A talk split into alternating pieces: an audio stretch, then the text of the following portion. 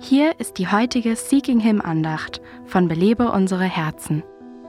Ich habe mich einmal mit einem Mann unterhalten, der eine Organisation zur Bekämpfung von Pornografie leitete. Er hatte alle möglichen Strategien für moralische und gesellschaftliche Verbesserungen, aber er sagte zu mir, Weißt du, je älter ich werde, desto mehr bete ich für Erweckung in der Gemeinde. Ich weiß, es gibt keine Hoffnung, diesen Kampf gegen Pornografie zu gewinnen, wenn Gott der Gemeinde nicht Erweckung schenkt.